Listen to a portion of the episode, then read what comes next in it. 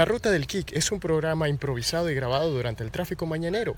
Jorge Atencio y Alicia Royer les darán sus opiniones sobre lo último en la cultura popular.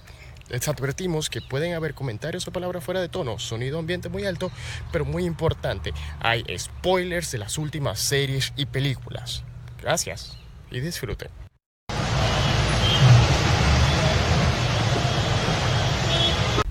Es que si tú me dices que, la- como tú dices, la, la idea de pagar 30 mil dólares para ir a un parque tematizado lleno de 30 mil dólares androides. el día. Ajá, 30 mil. Ah, ah, es que es el día. Sí, Westworld cuesta 30 mil dólares por día. Wow. Ahí solo va gente rica. O sea, Ajá, ese parque es tan duro. O sea, que por eso es que la película de Jurassic Park salió después. O sea, Ajá. en realidad Westworld fue lo primero que él hizo de ese tema. Ajá. Pero es más bien como una secuela. O sea, es como si Jurassic Park fuera la precuela de eso. O sea, el concepto del parque temático, carísimo porque tiene algo espectacular y único que tú solo lo vas a ver ahí.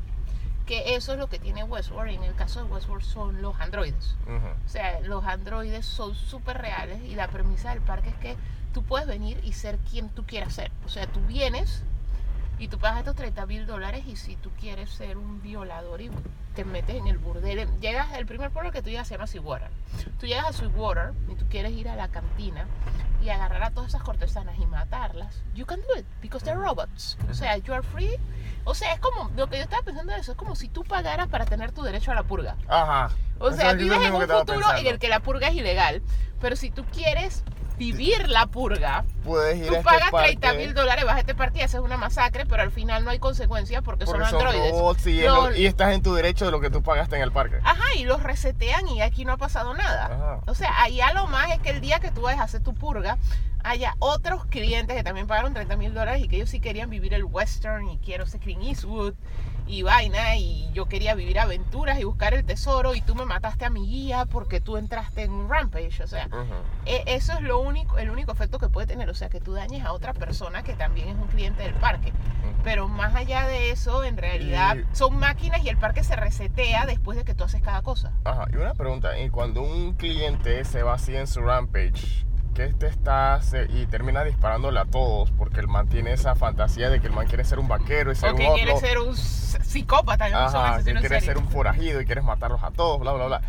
¿No corres el riesgo de que sin querer mates a un cliente que no sea un robot?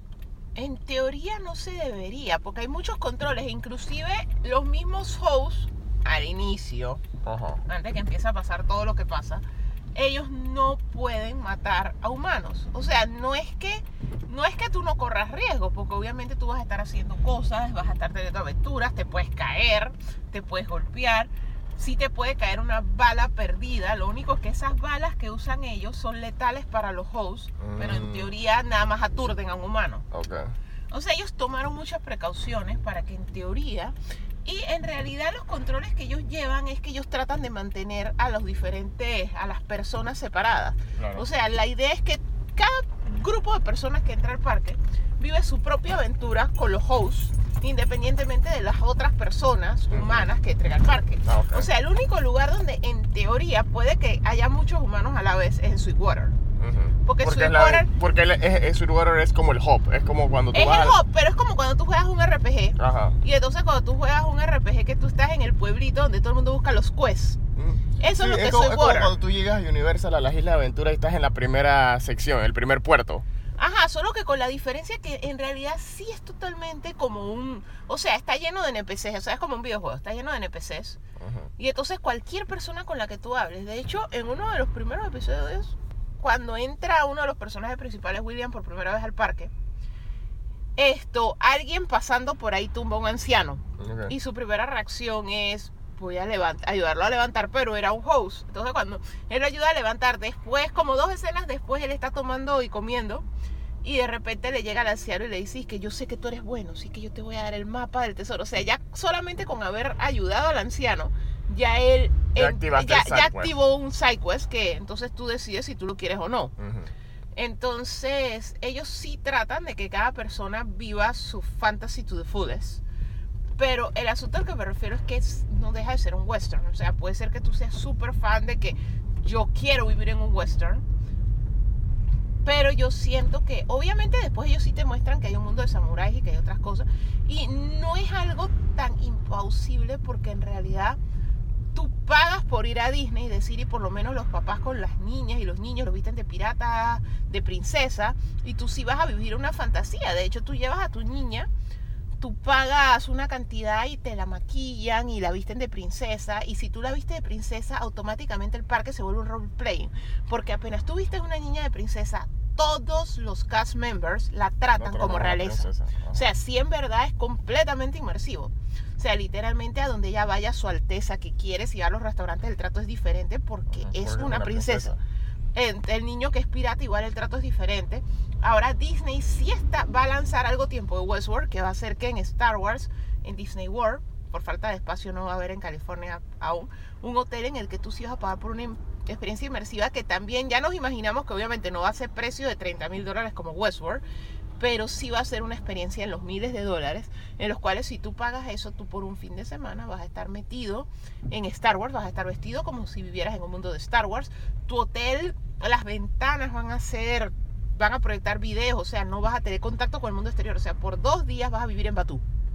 Y vas a tener un, un vas a hacer una clase, vas a tener tus amigos y vas a tener tus misiones y vas a estar metidos y First Order te va a querer atrapar o a lo mejor tú quieras ser de Order. O sea, vas a tener opciones de vivir cosas así. Pero lo que yo siento es que por lo menos para nosotros actualmente Star Wars es algo que la gente quiere hacer. Entonces, por lo menos yo estaba viendo con ciertos influencers que sigo de Disney que el hecho ese de cuando tú vas vestido y te sumerges en la experiencia se llama Disney Bound. Oh. O sea, y de hecho hay gente que te lo dice, o sea, si tú vas a Batú como cuando fuimos nosotros de el jean, una camiseta alusiva y gorra, nosotros no lo supimos hacer, no lo estábamos haciendo bien. O sea, nosotros debimos básicamente ir de cosplay y literalmente meternos en el rol. O sea, y de hecho, personas, influencers que nosotros conocimos allá como solo fotógrafo o Scar of One, ellos hacen eso. Ah, o sea, ellos son bound. Ellos siempre van vestidos. O sea, ellos tienen su ah. personaje y ellos siempre van de su personaje. Ah, por eso es que eh, eh, la, ropa de solo photographer es parecida a, a, Solo. No, ahora es Finn, porque él lleva. Él lleva como los últimos tres meses vistiéndose de Finn. Antes se vestía de Han Solo. Ajá, o sea, Finn estilo Yaku. Que es el suéter negro con el jacket de Poe. No, y él tiene también el jacket de la última.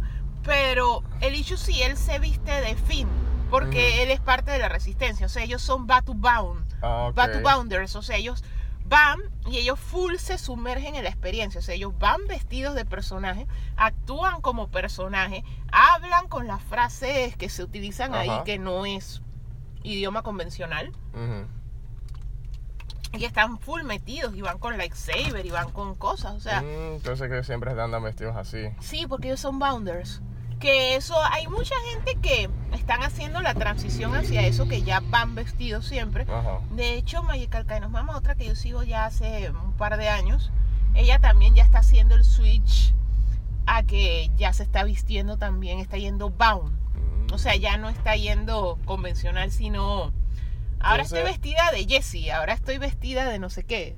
Entonces tú crees que eso lo apliquen para cuando en Disneylandia en California, ¿cómo es? Eh, California Adventure. En el de Avengers, cuando abran el de Avengers, Campus. Me imagino que también va a haber Bounders, porque ya es como una tendencia. Pero cómo, pero cómo sería un, porque no, porque recuerda que la regla cuando eres un cosplay, bueno, en este caso Bounders, es que tú no puedes ir de un personaje que ya está.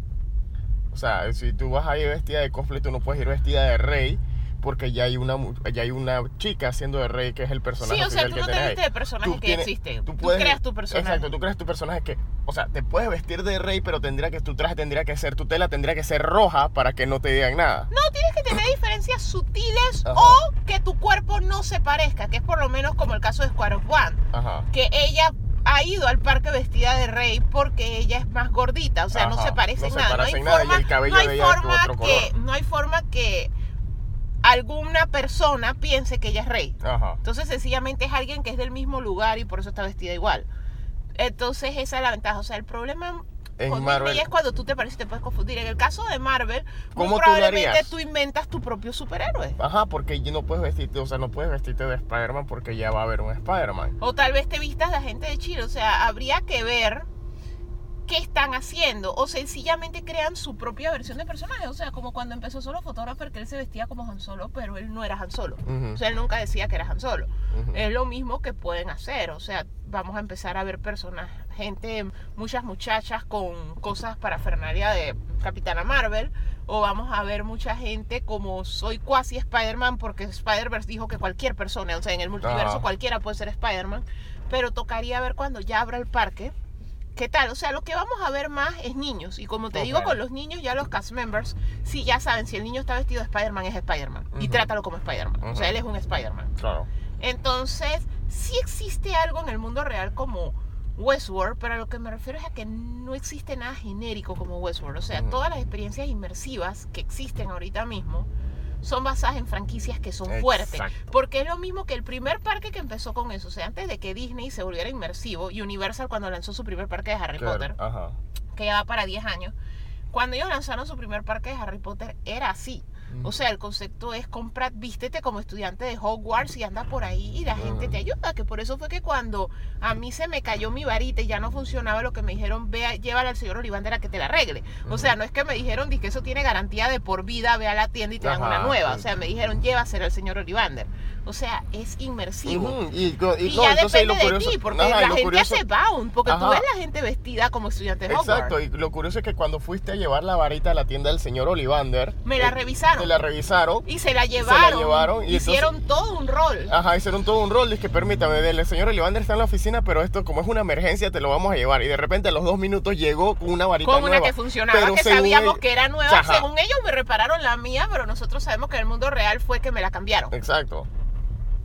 O a lo mejor le cambiaron algún chip que tenía adentro, o sea, no sabemos. No, yo creo, para a mi opinión sea, hicieron un es que lo más rápido, lo hicieron en cinco minutos, ellos me la cambiaron porque mi varita estaba rota, cayó Ajá. de punta, entonces el sensor con el que tú puedes interactuar, el sensor interactivo con el que tú puedes hacer hechizos en ciertos puntos específicos del parque dejó de funcionar porque cayó de punta. Ajá. Entonces, lo que hicieron fue ellos que me la cambiaron y eso que había sido comprada en un viaje anterior, o sea, ni ellos la experiencia es tan inmersiva que ellos dicen, tú te compraste esta varita de 45 dólares, no me importa cuánto te la compraste, pero tú no tú querías hacer magia y no pudiste, yo te la cambio para que tú sigas viviendo tu experiencia. Exacto. O sea, es full inmersivo. Y como te digo, hay bounders, porque tú ves la gente vestida. O sea, hay gente que es porque ah, es la primera vez y me quiero comprar todo. Pero hay gente que va muchas veces y cada vez que van, van vestidos. O sea, son bounders. O No, sea, y que entonces, el y concepto ese te- de quiero inmer- la inmersión total Y existe. también cómo te hablan ellos, que ellos, si te das cuenta en esa área, todos, la gran parte de los que trabajan en esa área o son british o tienen el, el- el acento el británico. acento británico y te hablan así, te hablan en el igualito como es léxico un que te mundo hablan en la- ajá, te hablan como el léxico y le- que te hablan allá en el mundo de, de Hogwarts. O sea, en realidad, esas experiencias inmersivas existen, no son tan caras, o sea, no son precisamente baratas, pero no son tan caras. O sea, tú puedes comprar hasta un pase anual para ir a esos parques everyday, como la gente de nosotros seguimos en internet. Y si tú vives en la ciudad donde queda el parque, cuesta 500 dólares. O sea, en Westworld eso no existe. O sea, en Westworld es Pero también 30 mil dólares el día y las únicas personas que puede que no estuvieran pagando es que en la primera temporada dos de los personajes son de la familia de los inversionistas. Entonces ahí uno sí asume que ellos están viniendo a conocer su propio negocio, ellos no están pagando. Pero más allá de eso, que entonces eso te explica cosas como hay un personaje importante en Westworld, el hombre de negro, que el hombre de negro prácticamente vive en Westworld y uno hasta que se Ajá. queda y que pero cuesta 30 mil dólares el día, chuzo, ese hombre tiene una fortuna ilimitada. No, él es uno de los inversionistas, o sea, él puede entrar cuantas veces él quiera. O sea, el, el parque es de él. Entonces, Ahora, tienes- te- tienes esa es la premisa. Ahora, por lo que eh, yo recuerdo de Westworld, lo que he estado pensando también, para terminar viviendo como el hombre de negro, tienes que tener un vacío bien grande en tu vida real para tener esa ansiedad de querer regresar a Westworld todos los días. No, lo que pasa es que la premisa que te venden ellos, como te decía, o sea, es bien genérico. O sea, vas a Ajá. vivir en un western. O Ajá. sea, en realidad mucha gente, si yo viviera en ese mundo donde existe ese parque, yo iría por la tecnología. O sea, por Claro. ver este robot que no lo es... O sea, no lo puedo distinguir de un ser humano. O sea, si tú le tratas de hacer la prueba de Turing, muy probablemente la pase. O sea, es muy difícil darte cuenta. O sea, tú te das, cue- das cuenta al final es porque ellos viven como en loop. O sea, se ven súper sofisticados, pero son exactamente igual a los animatronics de Disney. O sea, todos los días me monto en el tren, todos los días llego al pueblo. Que de hecho, como en el tercer episodio te, que te comienzan a mostrar más lo de Teddy y lo dicen. Tú fuiste programado para que te guste Dolores, pero tú también fuiste programado porque tú eres muy correcto. Y tú tienes algo en tu pasado oscuro que no te permite estar con ella. O sea, hasta que tú no resuelvas eso, tú no le vas a tirar los perros a Dolores. Y entonces lo que hace mm, el creador es que le dices que yo te voy a poner este chip y ya yo te voy a poner cuál es tu pasado. Te voy a hacer un upload de cuál es tu pasado para que tú hagas el quest de tu pasado para que ya tú quedes libre y tú busques a esta pelada. Ujú. Porque en realidad lo que decían era eso, o sea, tu propósito es llevar a la gente con ella porque a través de ella empiezan los quests. Ajá. Y es, es como ser el primer host con el que la gente tiene contacto. O sea, Mm. en realidad tu vida es un loop en el que todos los días tú te paras con la misma frustración. O sea, es como memento, el loop, en un solo día. Entonces, la cosa es que al final tú sí te debes poder dar cuenta es por eso, pero en todo lo demás son sumamente humanos. De hecho, da risa porque hay momentos en que le dicen algo y se pone a llorar y entonces le- de repente los programadores le dicen es que bájale a la emoción. Ah, disminuye las lágrimas en tantos mililitros. O sea, al final son máquinas y están programadas para tener ciertas reacciones a ciertas cosas. O sea, son NPCs, pero NPCs vivientes. Ujú. Pero como te decía, la cosa es esa de que a alguien como el hombre de negro le gusta ir todos los días, aunque todos los personajes están en loop menos él. Ujú. Y claro, están los visitantes nuevos, los humanos. Esto, porque es un lugar donde el diario puede vivir la purga. O sea, es una persona violenta, agresiva, es un sociópata total. Ujú. Pero él en el mundo real tiene consecuencias si hace lo que él quiere hacer. O sea, eso es como que tú le dijeras a Dexter. Espérate, tú no es que tienes que matar criminales para saciar a tu Dark Passenger. O sea, tú puedes meterte en este parque donde tú vas a sentir que estás matando gente, pero no estás matando a nadie, al final no, vas preso. O sea que Dexter, si tuviera la plata, paga sus 30 mil dólares, va ahí, va una vez cada seis meses, mata a dos personas, mata dos o tres hosts, o si quiere mata a todos los hosts, y ya estoy tranquilo. Porque la experiencia es bastante real, o sea, no se siente diferente de matar a alguien porque se ven muy reales. O sea, no es como que tú mates a Citripio, que tú dices que ah, es una máquina y no está muerto y te lo resetean en cualquier momento y Artudito tiene como cinco backups. No. Sí. O sea, literalmente se ven como un humano, van a sangrar, van a... O sea, es muy similar. Entonces, al final de cuentas, mucha gente le gusta ir es por la libertad esa. Como te digo, no es algo, no es una forma de escapismo que no exista en el mundo real, solamente que, como te decía, es más barato. O sea, tú puedes ir todos los días al parque por menos de 500 dólares al año si vives en una de las ciudades donde hay un parque. Ujú. Y aunque tengas que montarte en avión, que te pase como las personas en la India, que sueñan con ir a los parques de América, pero viven bien lejos y todo eso, pero aún así no te sale 30 mil dólares. Ajá. O sea, aún así, aunque sea una familia con muchos hijos y que vengan con la abuelita y todo eso, no te sale 30 mil dólares. Y, pero sí la gente busca la experiencia súper inmersiva. Y como estamos viendo, sí el futuro está yendo hacia allá. Pero lo que yo me refiero es el hecho de que pegue un tema tan genérico. Sí, lo que pasa es que por lo menos lo que te estaba tratando de decir en el caso de Westworld, o sea, el viejo oeste apela porque es la tu cultura de, de Estados Unidos. O sea, por eso a ellos les es más, eh, eh, eh, les es más eh, atractivo dependiendo de la edad o dependiendo de qué tipo de cultura, con qué tipo de cultura hayas crecido o educación hayas crecido, siempre va a haber algo del western. Mira cuántas cosas, mira cuántas cosas casualmente de Disney, cuántas películas y series ellos no han producido ambientadas en un mundo del viejo No, oeste. pero si tú te fijas, la mayoría de las cosas que ellos tienen ambientadas en el mundo del viejo oeste son viejas.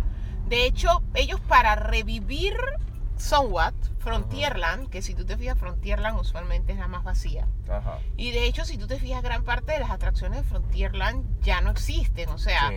ya por lo menos en Disney World yo no veo que vayan a la isla de Tom Sawyer, pero por lo menos en Disneylandia pareciera que sí.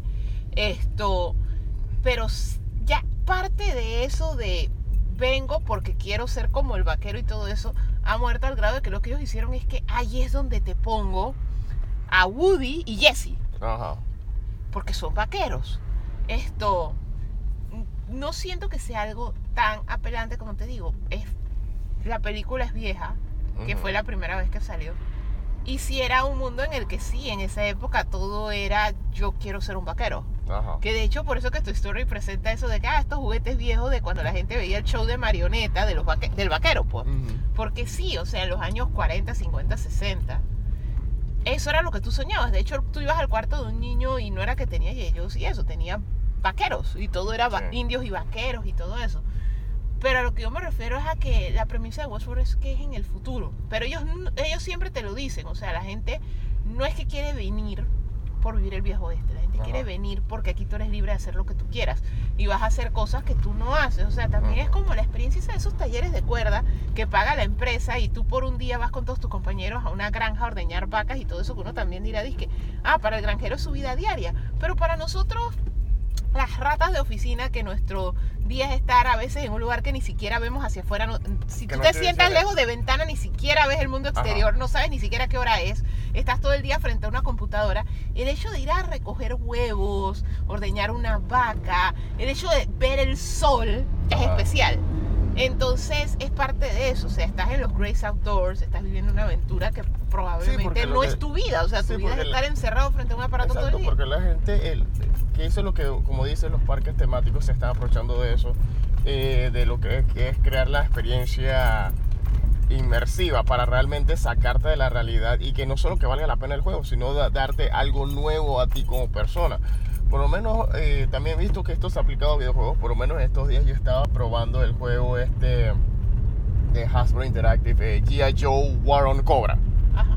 ¿ok? El juego es un juego de, de- de estrategias en el que tú, tú, tú eres, eh, te enlistas en Yayo o con la opción de enlistarte en Cobra, Ajá. pero empiezas como Yayo, o sea, te sale Roadblock Ok. a decirte que hola, te hace todo el saludo y que yo, yo, bienvenido Ajá, a una, ok. a- somos una organización que busca la paz mundial, que no sé qué, no sé qué, no sé qué, entonces te vamos a entrenar, entonces el te empieza a dar el tutorial Ajá. Y el tutorial no es, disque, no es simplemente que, ah, mueve esto para acá, mueve esto para allá, sino que todo el diálogo del tutorial es, es como si te estuviera hablando directamente Para ti. a ti. O sea, tú te acabas de inscribir, calificaste, ya estás en Yayo, pero tienes que ver si de verdad te... te- te- te- entonces después cuando ya estás haciendo todo el tutorial, te sale la varonesa diciendo que "Ey, tú, eres, tú eres bien talentoso, tú estás, estás, estás seguro que, que quieres estar aquí con los Joes. Aquí en Cobra tenemos de todo y somos no sé qué, no sé qué, no sé qué. Y entonces de hecho te sale la opción de irte a Cobra. Y cuando estás en Cobra, eh, que la baronesa, de- del diálogo de la baronesa es toda impresionante de cómo tú estás destruyendo bases Joes y causando de, de, de- destrampe, buscando cosas para tu base. De pronto te sale un texto de que, hey, recuerda que tú puedes cambiar, alternar el bando. Tú- en, el, el momen- en momentos random tú puedes tocar un botoncito en la pantalla y vuelves a hacer ya yo o vuelves a hacer cobra, pero cuando tú tocas ese botoncito te sale Roblox diciéndote, ah, la baronesa se está creyendo el cuento de que eres un de, de que estás con cobra, pero ella no sabe que tú eres un doble agente, ¿verdad? Y cuando No, vuelves- sí, es que lo- los videojuegos sí tienen eso hace rato, todo eso de ser más inmersivos. De hecho, Ajá. sobre todo los juegos de rol, los juegos como Final Fantasy XIV y todo eso, lo que tú Ajá. creas tu personaje y tú te metes, por eso han salido obras como Ready Player One, obras Exacto. como Sword Art Online, que es sencillamente la premisa esa de qué tanto tú te puedes meter. Y hay muy buenos animes que te cuentan historias sobre eso. Por lo menos hay uno que es de una muchacha que es RPG gamer y entonces es como el diario de su vida. Entonces que te muestra eso, cómo ellos viven vidas enteras en los mundos del juego, pero aún así los haptics, que es lo que sale en Ready Player One, que es cuando ya tú te pones más accesorios, por Ajá. falta de una mejor palabra, para que la experiencia sea más física, porque al final de cuentas, los videojuegos, mientras la realidad virtual ahí va más o menos avanzado, pero todavía no somos BR Troopers ni nada que se parezca. Esto, mientras todo eso va avanzando, va poco a poco. O sea, por lo menos cosas como cuando el Wii ya tú te movías. O sea, si estoy jugando tenis, por lo menos estoy moviendo la mano. Ya al final tú descubrías que tú podías estar en el sofá y ser la persona más fat del mundo y solamente, mover la manito mano. hacia abajo. Pero al final de cuentas tú querías vivir una experiencia más inmersiva y tú te parabas y hacías poses y hacías un swing todo largo que a veces la máquina ni lo detectaba porque la máquina necesitaba solo que tú movieras el dedito un poquito a la izquierda. Ajá. Pero al final de cuentas, tú querías algo más inmersivo. Y es hacia lo que vamos. O sea, por lo menos en SAO, Sword Art Online, esto sí te muestra la premisa esa de que tú te pones un casco y te consume todos los sentidos. Que eso es lo que uno quisiera a cierto grado llegar. Por lo menos habemos personas, en mi caso, yo prefiero la experiencia de inmersión en un parque temático que un juego. O sea, yo Sí. pudiera tener un RPG de Harry Potter, de créate tu estudiante de Hogwarts, y todos los días llego de mi casa a ponerme en otra pantalla a vivir una vida online de que soy estudiante de Hogwarts y eso, pero yo prefiero una vez al año literalmente sí caminar, probar la Butterbeer, o sea, no que un avatar mío la está probando, pero yo no tengo conexión con él. O sea, Ajá. tal vez el día que la tecnología llegue al punto de Ready Player One, que cuando el avatar come, yo por lo menos siento algo, tal vez me llame Es más que- la atención. es que pero ahorita mismo, a mí en específico no. Ajá. Pero yo sí Por lo sé menos que es lo- toda una experiencia para mucha gente. Exacto, porque por lo menos lo ideal sería que la tecnología llegara al punto de Ready Player One.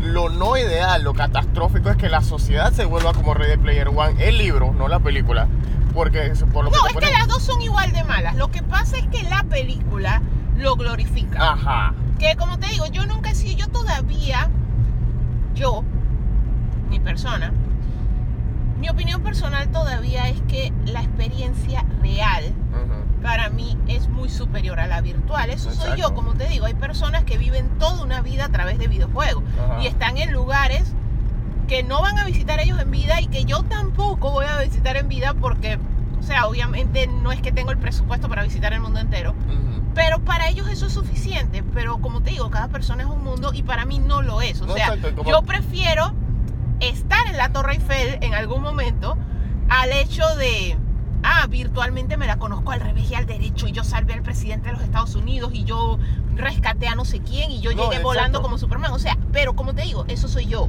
No, exacto. Entonces, y no solo eso, como te, como te trataba de decir que en el caso de lo que te plantea el libro de Ready Player One, igual la película te lo plantea, pero como te dice, la película lo, Lo glorifica. glorifica. Y en el caso de Ready Player One, en el libro, Ernest Klein sí te describe cómo está la sociedad. O sea, prácticamente la sociedad, todo se, todo se mueve, la gente iba a las escuelas, a los trabajos, todo dentro del Oasis.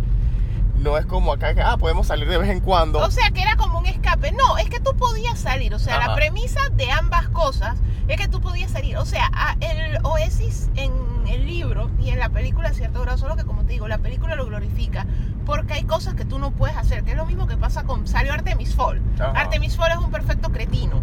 Pero la película la van a ver niños. O sea. ¿qué papá va a llevar a su niño a ver una película que le dice que debe ser rebelde, que debe ser malcriado, que debe ser un ladrón, que debe ser el estafador, el juega vivo? O sea, nadie. Ajá. Entonces lo tuvieron que suavizar. Es lo mismo que pasa con Ready Player One. Los videojuegos es una industria grande. Las más grandes compañías del mundo están metidas en eso. O sea, tú no puedes ser una crítica a los videojuegos como escapismo. O sea, tú lo tienes que glorificar. Oh, qué cool si algún día la realidad virtual llega a un punto que yo me puedo meter en un mundo virtual donde mi carro es el DeLorean, donde yo puedo manejar a Leopardón, el robot de Spider-Man japonés, esto, y yo puedo volar en no sé dónde, y yo puedo ir al planeta de la aventura que más me gustó, De y yo hecho- puedo estar al lado de Luke Skywalker. O sea, lo De- glorificaron. Ajá, Ese lo es uno de los problemas principales de esa película. lo- ajá, lo glorificaron y al mismo tiempo, al mismo tiempo que lo estás glorificando, lo estás disque bajándole, pero no al grado que lo, que, que lo pone en el libro, porque por lo menos yo me acuerdo que el Cinema Sins y el Honest Trailer se burlaban de Ready Player One diciendo, sí, puedes trepar el monte Everest Ajá. junto a Batman, pero ¿por qué tú no trepas el monte Everest como Batman?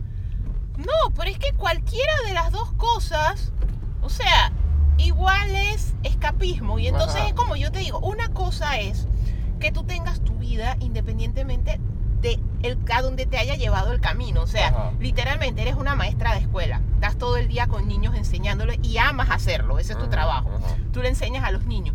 Pero al final del día, obviamente, no es que tú vas a tener todo el dinero del mundo para irte en aventuras a cada momento, pero cuando tú llegas a tu casa, tú escapas por un momento y tú dices, yo voy a jugar Sims y en Sims yo voy a... Mi personaje de Sims vive una vida completamente opuesta a la mía. A lo mejor yo soy una maestra de escuela y mi personaje de Sims es un muchacho adolescente porque yo puedo ser otra cosa. Porque es parte de mi proceso de relajarme y todo eso. Pero, otra, pero tú comiste, Ajá. tú bebiste, tú tienes tu trabajo, tú trabajas hasta una labor social, o sea, y todo. Y eso es tu escapismo. Entonces eso man- mantiene un balance sano. Ajá. La premisa de la película y el libro es que el mundo está en un completo y absoluto caos. O sea, tú Ujú. dependes del oasis porque el mundo se fue a la porra. El mundo se fue tan a la porra que en realidad el 90% de la población mundial, en específico de los Estados Unidos, es pobre. Que por eso es que viven en esas estructuras como viven. Ajá. Como viven en esas estructuras como viven y viven muy pobremente y todo eso, el gobierno ya ni siquiera tiene como para hacer escuela. Entonces lo que hace, una compañía privada creó el Oasis.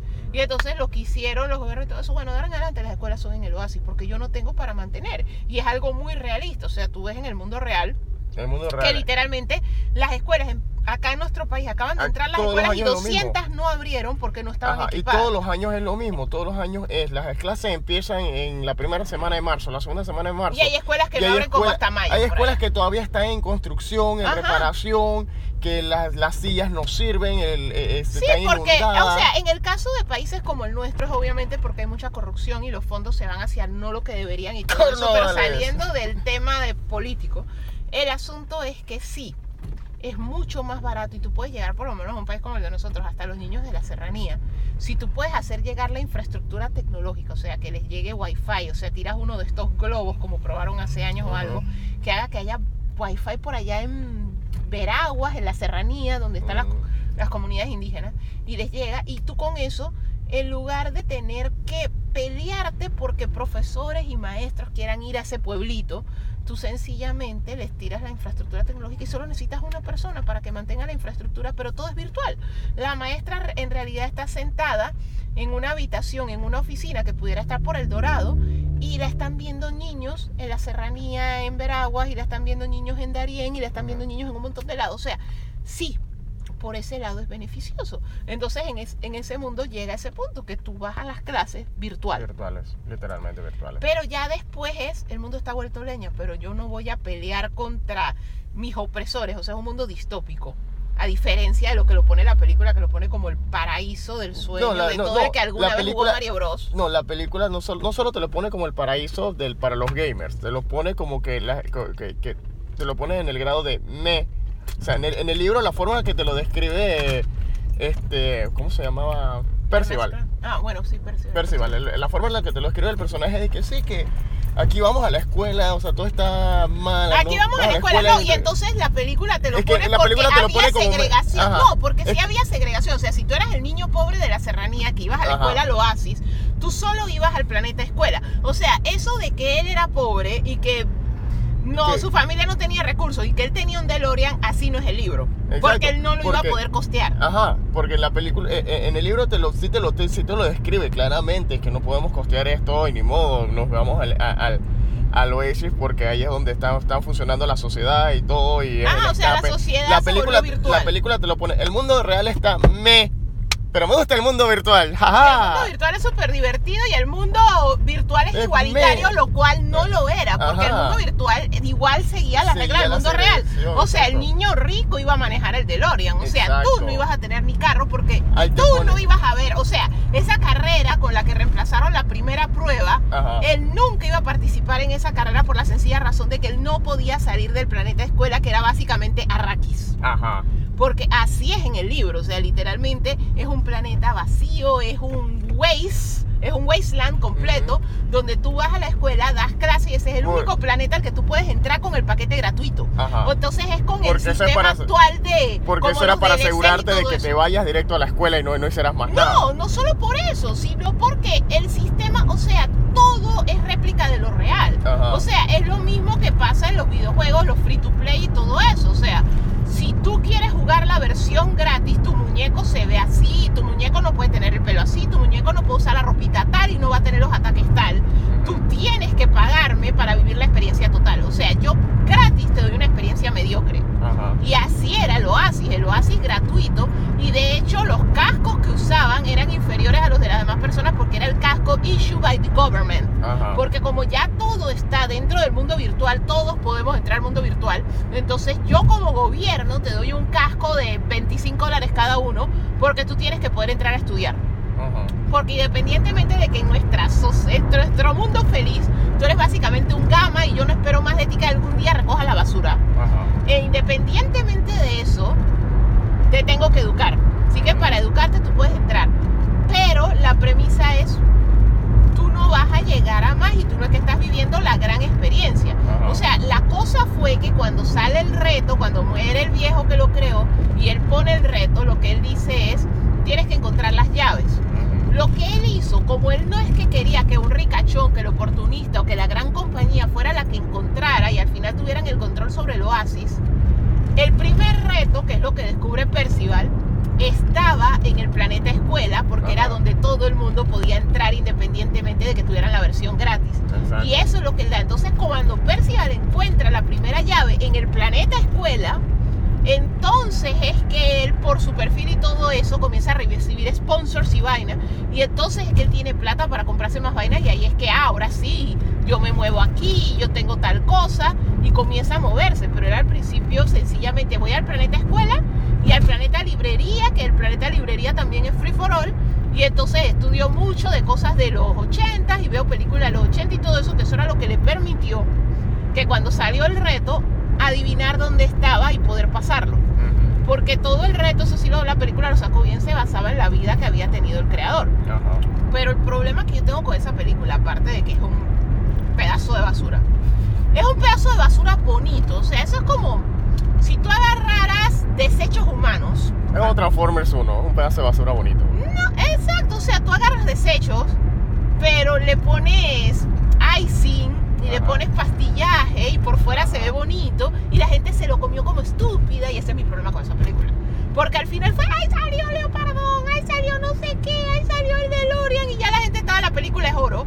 Porque eso es lo único que tú tienes que tener ahora para que una película le guste a las masas, easter eggs. Pero la película manda un mensaje incorrecto. porque al final de cuentas, como yo te digo, tú puedes tener un balance y puedes escapar, pero si realmente tú estás oprimido, no tienes comida, la sociedad es completamente distópica, tú tienes que hacer lo que hicieron la gente en 1984, los Juegos del Hambre y en muchas otras cosas y eventualmente te tienes que revelar. No es que tienes que, ay, pan y circo. O sea, literalmente tú sabes qué es Ready Player One la película. Es el anti-Matrix. O sea, mientras estoy conectada a Anti-Matrix, todo está chill. Sí que sigo conectada a Anti-Matrix Forever, pues. Las máquinas ganaron. Eso es lo que dice Ready Player One. Por eso esa película yo la considero un pedazo de basura. Y, culpo a Spielberg. No, y sin olvidar que también que la película fue producida por Warner, que Warner tiene... Warner Games. Warner, Mortal Warner Games, Mortal Kombat, que por eso... Y no, no solo eso, sino que recuerda que Warner tiene esta super máquina de mercado de publicidad que ellos agarran una película o una serie nada más para hacerte el teasing de que ellos están trabajando en mil no sé cuántos proyectos para cuando ya esté la película ready ya está hype. ¿Cuántas veces en The Big Bang Theory ellos no se vistieron de Flash? Ajá. ¿Y qué salió a los tres años? La serie de Flash. Ajá. Que es la vaina que siempre dicen que va a salir y que nunca sale, la película de Flash, pero ahí hay un Flash. Esto, a ver qué otra cosa que, en que vamos a cambiar esta escena del libro de Ready Player One y lo vamos a reemplazar por una, por una escena, toda una secuencia de casi 20, de casi 15 minutos que esté ambientada en The Shining. ¿Por qué? porque estamos haciendo... No, pero en realidad, Doctor pero en realidad tenía sentido porque por lo menos escenas como Blade Runner, o sea, Blade Runner es una película que ahorita mismo tienes estatus de culto, o sea, más posibilidades tú tienes por todas las sátiras que han salido de The Shining, que el público actual reaccione a The Shining a que reaccionen algo de Blade Runner. O sea, las pruebas no iban a salir igual, o sea, eso se sabía, porque los que leímos el libro no necesariamente íbamos a ser las masas que, íbamos a ver, que iban a ver la película. O sea, la película la iba a ver mucha gente, a la cual muchas de esas pruebas le iban a saber transparentes porque no todas las referencias culturales, o sea, hay referencias culturales que todo el mundo va a entender, digamos, ay, los niños de Stranger Things se vistieron de Ghostbusters, pero imagínate que los niños de Stranger Things se vistieran de otra cosa no tan obvia, Goonies. Y lo han hecho, o sea, literalmente hay ciertos personajes de otros programas que su ropa es homenaje a Goonies y solo se dan cuenta cuatro gatos, porque no no es tan fuerte culturalmente, o sea, no trascendió el paso del tiempo, o sea, lo recordamos los que crecimos con Goonies, los que éramos niños cuando salió Goonies, amamos Goonies y recordamos Goonies. Es como en estos días que estábamos viendo Legends of Tomorrow y está en, era en los 80, en, el episodio que sale, que tenían que buscar a Genghis Khan. Ajá. Y Nate está vestido con una ropa toda negra de cuero, con un jacket. Que yo te dije que, mira, está vestido como Michael Douglas al inicio de Lluvia Negra. Ajá. Incluso cuando le iban a acorralar para matarlo, que lo van a matar como Andy García en Lluvia Negra. Pero yo, sí, yo creo que más de cuatro personas no han visto Lluvia Negra. Capaz y que hubiesen visto la ropa de Nate y hubiesen dicho que, porque está vestido como Negan de Walking Dead. Sí, exacto. O sea, hay referencias que no han sobrevivido también el paso del tiempo como otros. O sea, no todo vive por siempre. Exacto. O sea, hay cosas que cuando muramos, los que crecimos con eso, probablemente ya nadie lo recuerde y hay muchas cosas que van a caer ahí. Exacto. Entonces ellos sí tenían que adaptar las pruebas a lo que... Mi problema es como yo te digo, pan y circo. La sociedad está oprimida, todo está mal, el sistema está mal y todo eso, pero no nos rebelemos contra el sistema, caigamos en lo que nos distrae el sistema que en eso es exactamente igual a Matrix, o sea, conectarte al oasis, vivir conectado en el oasis, aunque tu vida sea un maldito asco, es lo mismo que soy carne para las máquinas y entonces me tienen bloqueada esta cosa donde yo vivo una vida. O sea, en Dimitris no pasa frío, no pasa sueño, no pasa nada. Es lo mismo que lo hace. O sea, y ese es mi problema. O sea, la película glorificó tanto estar conectado todo el tiempo que yo siento que no perdió el mensaje del libro. No, Eh, exacto. Pero obviamente, como te digo, comprendo por qué lo hicieron. Esto, obviamente va a haber cosas que no pueden salir. A Artemis Fowl le pasó lo mismo. Eh, Lo mismo que le pasa a Dark Materials. O sea, Dark Materials es una serie en prime time de HBO. O sea, es la mejor adaptación que ha tenido, pero es una serie de prime time de HBO. O sea, ¿qué es lo que está tratando de decir HBO? No te confundas, esto es para adultos. O sea. Yo no quiero que ningún niño vea a Laira Belacqua, porque Laira Belacqua no es un personaje a imitar. O sea. Laira Belacqua no es un buen ejemplo para niños. Laira Belacqua es un desmadre. Pero ese, esa forma de ser de ella, esa rebeldía, esa la chiquilla malcriada, la chiquilla rebelde, la chiquilla incontrolable, es lo que permite que pasen las cosas que tienen que pasar en ese mundo. Pero Hizar Materials no es for kids. Actually, yo tenía como 19 la primera vez que lo leí. O sea, no es para niños. No es un modelo a seguir. No. Entonces, esa es la fase donde tú tienes que saber cuando tú adaptas el material cómo adaptarla. O sea, Ready Player One es para un público general. O sea, no es solo para gamers decir este es su No. Esto es para que, Ah, mira hacia dónde va. Vas a estar más sumergido al Ajá. grado de que tu vida es un asco y ya no te va a importar. Exacto, o sea, porque el libro es mira hacia dónde va la sociedad y lo que Y, hay y que es cambiar. un call to action. Y o es un call to action. O sea, el libro da es miedo. Ajá, mientras que la película es Warner diciéndote, mira lo que tenemos, tenemos Mortal Kombat, tenemos DC, eh, DC Comics, tenemos no sé qué. No, ten- y mira, escapa tenemos- más de todo y ya. O sea, la capa de ozono, el hueco cada día está más grande y el calentamiento global está peor. Se están extinguiendo los osos polares, al coño. Esto, cada vez menos corporaciones controlan todo y vas a ser un esclavo el resto de tu vida, al coño. Esto, hay corrupción en el gobierno, hay maltrato animal, hay todos estos problemas, al coño. Ajá. ¿Por qué? Porque yo me puedo bloquear y me olvido de todo. O sea, ese, esa es la moraleja. Y la tecnología a la que te estás bloqueando ahora para escapar de la realidad no es nada comparado a lo que viene. Vas a poder escapar más. Mm. Pero al final ese es el mensaje y para mí ese es un mensaje sumamente negativo. Y entonces ese es mi problema, porque como te digo, el libro sí tenía sus escenas cool en las que salían y salían aún más referencias porque es un libro, es papel. Por consiguiente, no tenías que firmarle derechos como a cinco estudios para que salieran las X cosas. Y al final de cuentas, sí, en verdad es una delicia las escenas finales y todo eso cuando ellos comienzan a usar todas las cosas que usan, tú te quedas y dices, wow, excelente.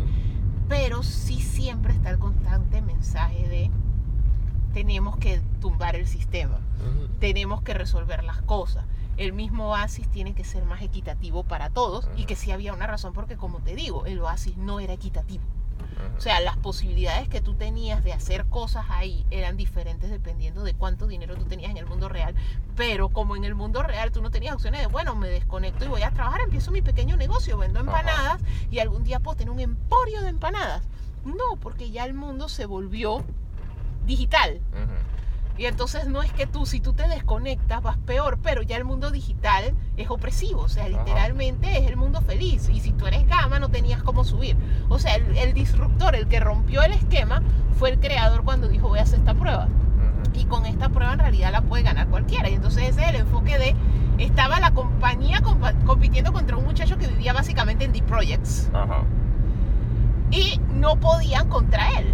O sea, y al final de cuentas es eso, que hubiera igualdad en el mundo virtual, pero que también hubiera, hubiera algo que es, que, hey, nosotros tenemos que pelear por la situación del mundo real, porque el mundo real no puede ser esta vaina la que dejamos que se volviera. Entonces, el libro sí es más positivo que la película. La película es, ¡ay, Candy! ¡Easter egg! ¡Coman! ¡No piensen! Entonces, a mí yo Estamos tengo haciendo The problemas- Shining. yo tengo problemas con ese tipo de películas. O sea, las películas que sencillamente, mira qué bonito los eye candy. Ay, mira qué bonito el easter egg. Y que al final no tienen nada. O sea, ese tipo de películas huecas a mí no me gusta. Y yo culpo a Spielberg. Porque ya es esa nueva de quiero hacer mi Dream Project y vaina, pero no le meto mente porque en realidad esto no es lo que yo quiero hacer. Yo quiero hacer otra película. ¿De qué otra masacre de judíos hubo en la historia? O sea, ya tuvimos el holocausto, ya hice películas de eso. Munich ya hice película de eso. O sea, ¿cuál me falta? ¿Cuál me falta? ¿O a qué otro presidente mataron? Man, hay una muy buena película de JFK, pero no la hice yo. O sea, ese es el mundo de Spielberg. O sea, Spielberg no fue un proyecto sí, al que le metiera cariño. Exacto, Spielberg simplemente él estaba ahí porque él, eh, él tenía el poder para traer más de cuatro licencias sin ningún tipo Ajá, de problema. Exacto, él o sea, estaba ahí era por las licencias. Eh, eh es como realidad. por lo menos, es que esa fue la cosa, pero por lo menos lo que yo sí me tripé de la película fue, obviamente, no que dañaron el mensaje, sino que estaban saliendo los easter eggs, como tú dices, pero era, eh, pero era por así decirlo, es que este es el nuevo Roger Rabbit. Esta es la nueva película donde están saliendo el pocotón de personajes e imágenes que no pensaste que ibas a ver nunca. Pero fuera de eso, o sea, es Roger Rabbit 2.0. Ahora, hablando de cosas, no sé si viste el tráiler que salió esta semana. Esta semana, para el momento que estamos haciendo esta grabación, esta semana salió un tráiler de una película animada llamada Connected. Sale en septiembre. La película animada es de la misma gente que hizo Spider-Verse. Y que y hacen eso mismo que hicieron en Spider-Verse, que combinan diferentes tipos. O sea, la película por lo general es animación CGI, eh, CGI 3D, pero combina otros diferentes tipos de animación dentro de las imágenes. O sea, la película es sobre esta familia, especialmente la hija mayor que le salió, eh, la aplica- le aprobaron la aplicación para una universidad de, de arte. Y entonces el papá quiere hacer algo como familia como por última vez. Ok. Antes que la hija se daña. El problema es que el papá, se- el papá ama la naturaleza. Y el papá se ha dado cuenta que la familia, todos, hasta el, hasta el bebé prácticamente, se la pasan es metido en los celulares, se Ujú. meten en aplicaciones y conectados a internet. Y el papá está, es que, ¿sabes qué? No, va- vamos a hacer esto, vamos a llevar, vamos a hacer el road, el clásico road trip de vamos a llevarnos a la hija hasta la universidad, es un road trip que puede tomar como cuatro días, ida y vuelta. Vamos a parar en los stops y vaina.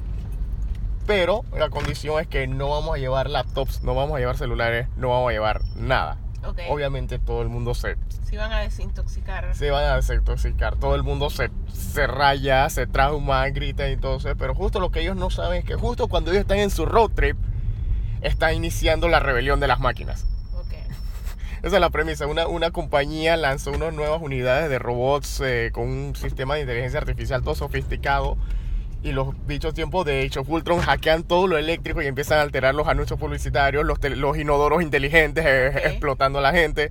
O sea, tienes que ver el tráiler porque es, un- es una locura. Porque a, a todo esto, cuando, la, cuando la, la hija mayor le dicen las cosas, ella se imagina como emojis. O sea, te salen emojis en la pantalla cada rato.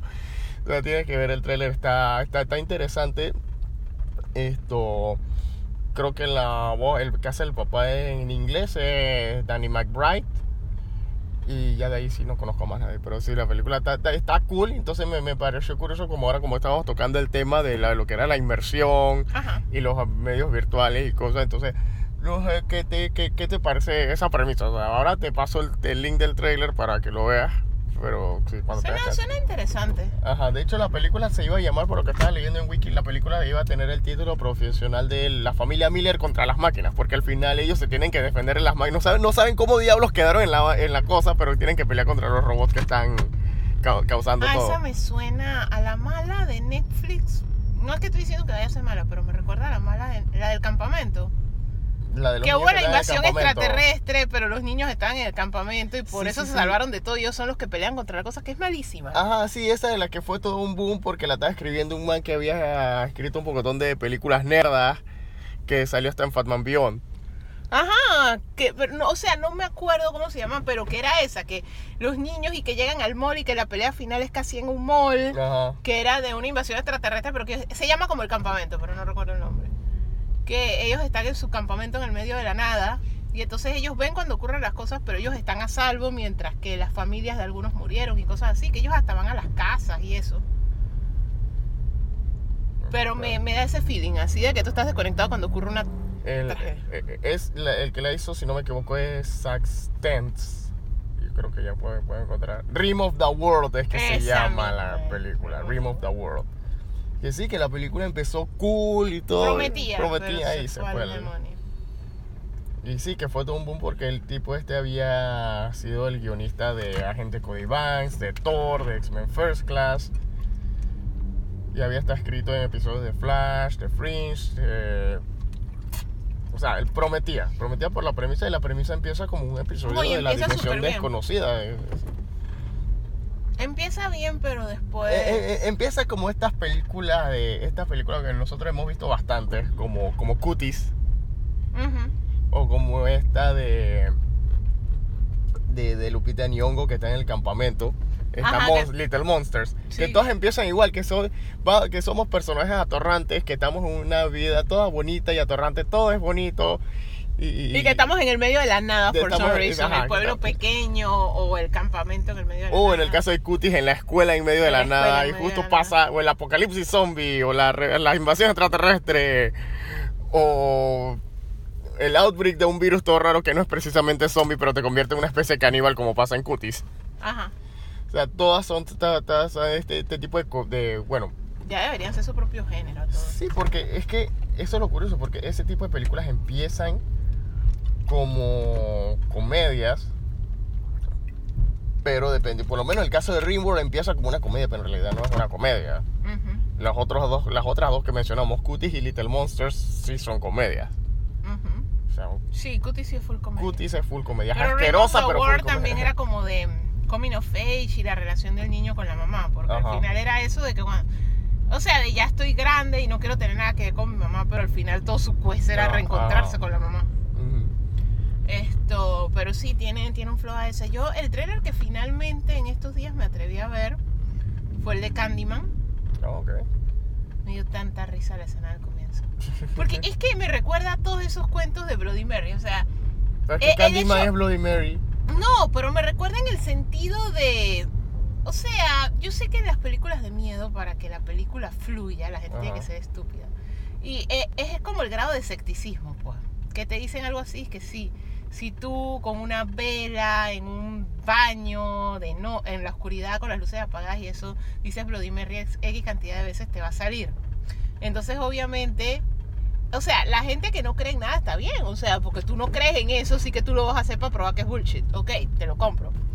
Pero la gente que, sí, me da como miedo, pero vamos a ver, vamos a, hacer, a ver si Ah. pasa. No sea como que este juego está vamos a jugarlo a ver qué pasa.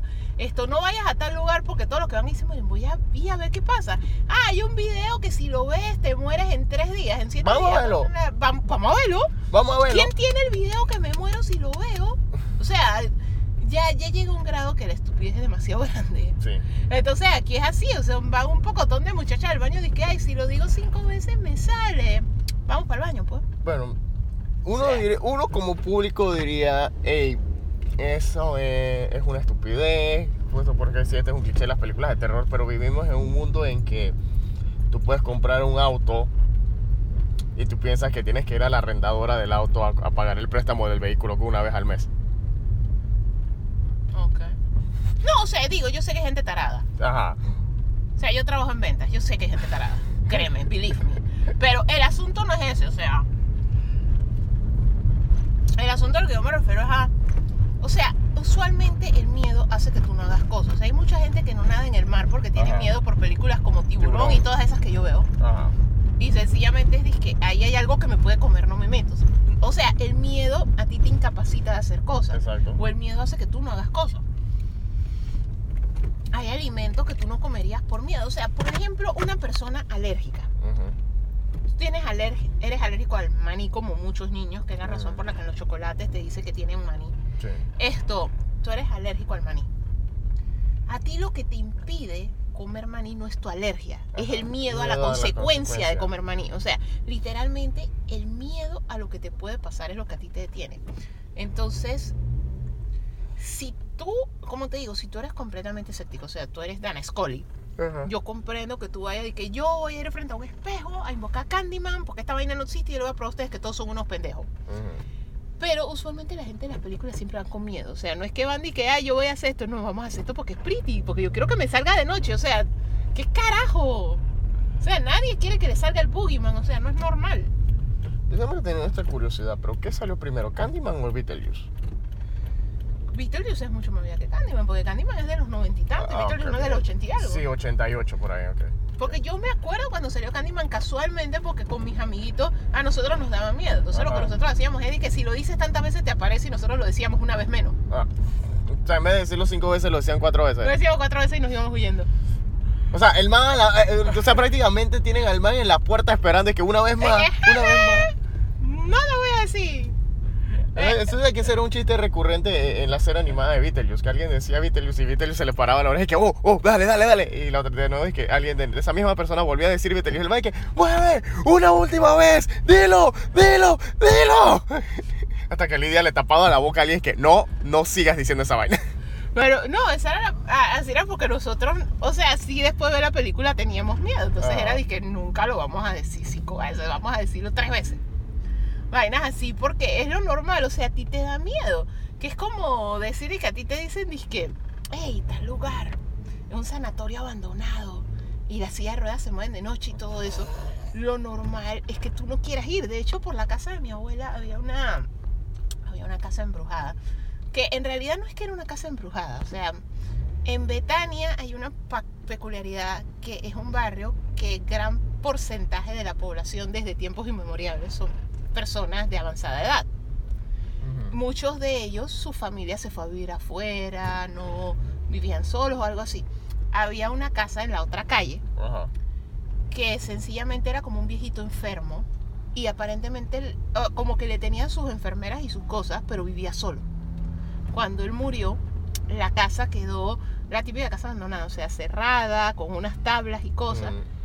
Pero cuando tú veías hacia adentro estaban las sillas de rueda, los tubos esos donde se ponían las venocrisis, o sea, todo estaba tal cual.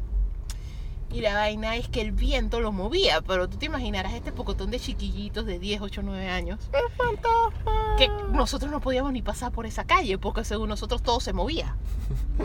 Pero el punto al que yo me refiero es a que era así, que vete a la calle al lado a hacer tal cosa. No, porque ahí está la casa embrujada. De hecho, era como dije cuando tú ibas a Chorrera y era dije, mamá, no coja por esa vía porque a mí no me gusta ver la casa embrujada. La autopista rules. O sea, literalmente, usualmente a ti el miedo te protege de hacer ese tipo de cosas, pero me da risa porque en las películas de miedo es no, vamos a leer el libro escrito en piel cubierto con alambre de púas que dice en sangre no me leas. Yo tengo Esa que tú, leerlo. no, eh, tú no has superado esa. Más porque es la estupidez más grande de la tierra, o sea, man. llegas a la cabaña abandonada. Yo ya me hubiera ido. Primero que todo, yo no hubiera ido a una cabaña abandonada en el medio de la nada. O sea, eso está en la lista de cosas que uno no hace. O sea, puede haber un psicópata. Te- o sea, puedes coger tétano mientras llegas a la ciudad. O sea, literalmente pisas una trampa de oso por accidente y te desangras. O sea, no. Eso no se hace. O sea, tú te aíslas, pero en un lugar que está cerca de las cosas, pero que tú crees que lejos O sea, te vas a hacer azul. te vas a Cerro Azul. Que tú llegas al hospital de la 24 de diciembre en menos de media hora. Si Ah. sabes manejar bien y conoces las rutas. Pero, Y si tienes data para el Waze. ajá, pero de otra manera tú no te vas a ir disque a casa del coño. Y que es disque la única casa en 25 kilómetros. Coño, y si te da algo. Y te picó un bicho. O whatever, o sea, te moriste. O sea, y sin contar el poco de cosas raras que te pueden salir en el medio de la nada, o sea. Ya de ahí el otro dice que, ah, el lago en el medio de la nada, donde se ahogó un niño. Pues Ese es el campamento al que yo quiero ir. Man, de hecho, y eso no pasa, o sea, apenas tú ves, o sea, un campamento, se le ahoga un niño, prácticamente sea, quiebra. O sea, no, esa es la realidad. Sí, sí, sí. Literalmente, por, por lo menos en Panamá ha habido tragedias, o sea, literalmente ha habido tragedias en movimientos así de camping y eso. Ujú. Y que a ti se te ahogue un niño no es solamente el trauma, sino que ningún padre quiere meter a su hijo en lo que tú hiciste. O sea, tú tenías el campamento Whatever Monga. Y, y en ese campamento, por un descuido, le pasó algo a un chiquillo. Ningún otro padre del mundo va a mandar a su hijo jamás. Hablando O sea, de... eh, que, toda la premisa del campamento Crystal Lake. O sea, lo único que funciona es eso de que, ah, somos unos teenagers que este campamento casualmente quebró Sí. porque un niño se ahogó. No, y entonces Y también que yo que- quiero parquear aquí. Y obviamente hay cosas como sentido común y la misma idiosincrasia, la misma manera en la que te cuides, en la que eres criado, que si te dicen que pasó algo, focó, tú no vas para allá. Por lo menos el tweet que yo te estaba contando en estos días de una amiga de, de una amiga mía que conozco hace rato, que ella pone en el tweet, apliqué para un trabajo en este sector de la, de la ciudad que es conocido por ser una zona medio, Roja. ajá, una zona medio roja. Y me dicen, necesitamos que si, que si usted tiene la disponibilidad, necesitamos que venga y lo más rápido posible.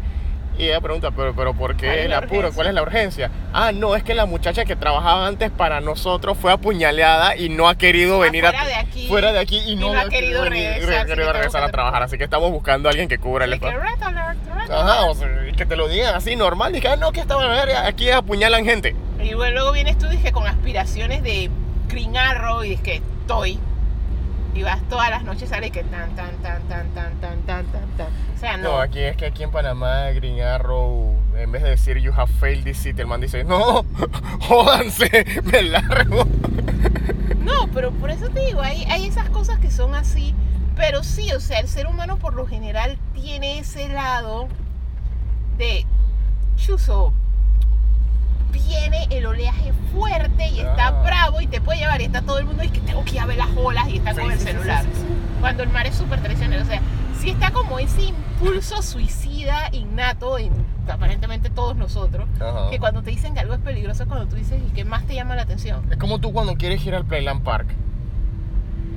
Que, que- que a pesar de que has ido a, a- a Disney, que tiene, y, y a, y a Six Flags, que todos tienen su alto grado de seguridad, tú sientes que tienes más adrenalina yendo al Playland Park porque está hecho Claro, con- porque en con- cualquier momento te puedes morir. Todas esas cosas están pegadas como con saliva y masking tape. Obviamente tiene más thrill que todo Six Flags. O sea, literalmente, ¿tú sabes cuando yo era niña cuántas veces se zafó el martillo? No sé cuando era cuando yo era niño porque por haber escuchado cosas como esa yo no iba al Playland Park. No, y en realidad es lo que yo te decía el día que tratamos de ir al Playland Park, pero nos asustó el gueto. Sí, porque ya ahora mismo vivimos en una sociedad en la que ya el Playland Park las máquinas no te dan miedo. De hecho, las máquinas ni siquiera te están da tan miedo altas. La gente que va al Playland Ajá, te da miedo la gente que va al Playland Park. Tú sientes que se, que va, se va a formar una balacera si hay invitados en cualquier momento. Exacto, pero la cosa con el Playland Park es que era lo que yo te decía. O sea, yo he ido más veces a otros parques afuera de lo que yo he ido al Playland Park, porque Ajá. solo he ido como tres veces porque a mi mamá no le gustaba donde lo armaban. Porque lo armaban atrás del Rommel Fernández Ajá. Y nosotros vivíamos del otro lado de la ciudad. Entonces, para mi mamá eso era de que zona roja nivel 5. Ajá. O sea, mínimo DEFCON 1, vamos y nos van a eh, desintegrar. Entonces era un total no. O sea, Ajá. que yo de niña no iba. O sea, yo nada más fui las veces que había alguna actividad de la escuela o algo, por lo cual tenía que ir, que fue nulas veces, porque yo estaba en ese salón de clases en el que hubo un incidente en un jardín y nos, nos banearon de excursiones por el resto de nuestra vida. Esto. Sí, en verdad hubo una experiencia en un jardín que yo no sé qué hicieron mis compañeros, yo tenía asma, pero la cosa es que nos banearon de ir de paseo.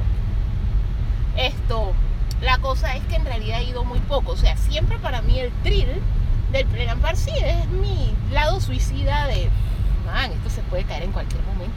Bueno, antes. El gusanito se ha descarrilado, o sea, el Bueno. gusanito que es el rey más pendejo. Bueno, es que también que fue lo que fue nosotros tratamos era el Playland Park en estos días. Y aparte de que era Guetolandia.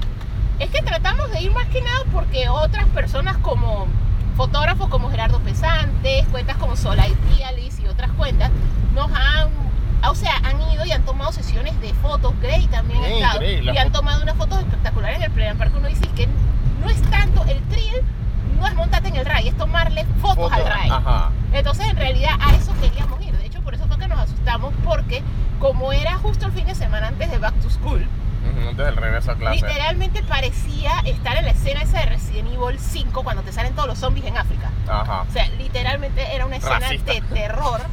Man, era lo que parecía. O sea, yo no me sentía safe. En realidad yo pensaba que iba a salir, no sé, Daddy Yankee cantando en la montaña rusa o algo así. La vaina es que estaba tan fuerte el elemento que nosotros no nos atrevimos a entrar con cámara ahí, pues. Ajá. Esto, yo me imagino que los fotógrafos que han ido y todo eso sí Han toman las medidas o van, en- van más temprano o tal vez van en grupo porque hay seguridad en los grupos. Ajá. O sea, los maleantes son como los zombies. Es menos chance que te ataquen si eres un total grupo de personas. O en todo caso de que se atrevan a atacarte, tírale al otro y vete huyendo. Ah, o sea que si nos hubiesen atacado me vas a tirar a mí. Básicamente. ¿Por qué fue que me casé contigo? No, la cosa es que sí, el Park. Y aparte de que, bueno, primero que todo que no. Que, que, que la fila, independientemente de que haya sido fila de gueto o no, igual la fila.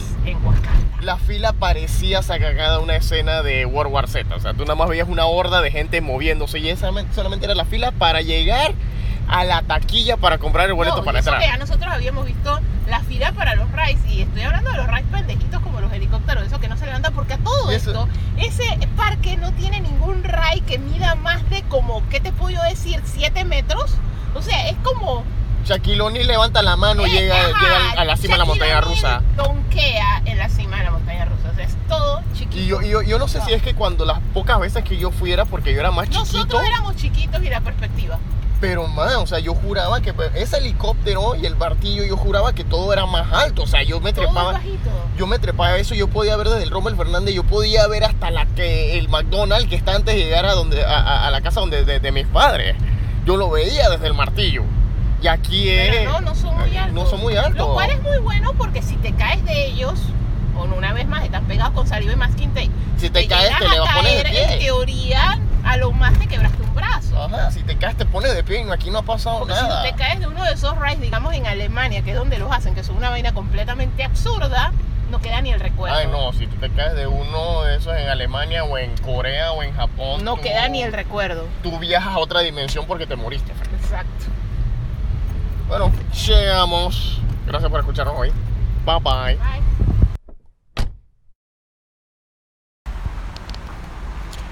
Gracias por acompañarnos hoy en la Ruta del Geek con las voces de Jorge Atencio y Alicia Roger. Puedes seguirnos en Twitter e Instagram como Living Atencio y Sakura 002 y Ghostbusters Panamá 507 y la Ruta del Geek 507, una producción de Living Atencio Projects.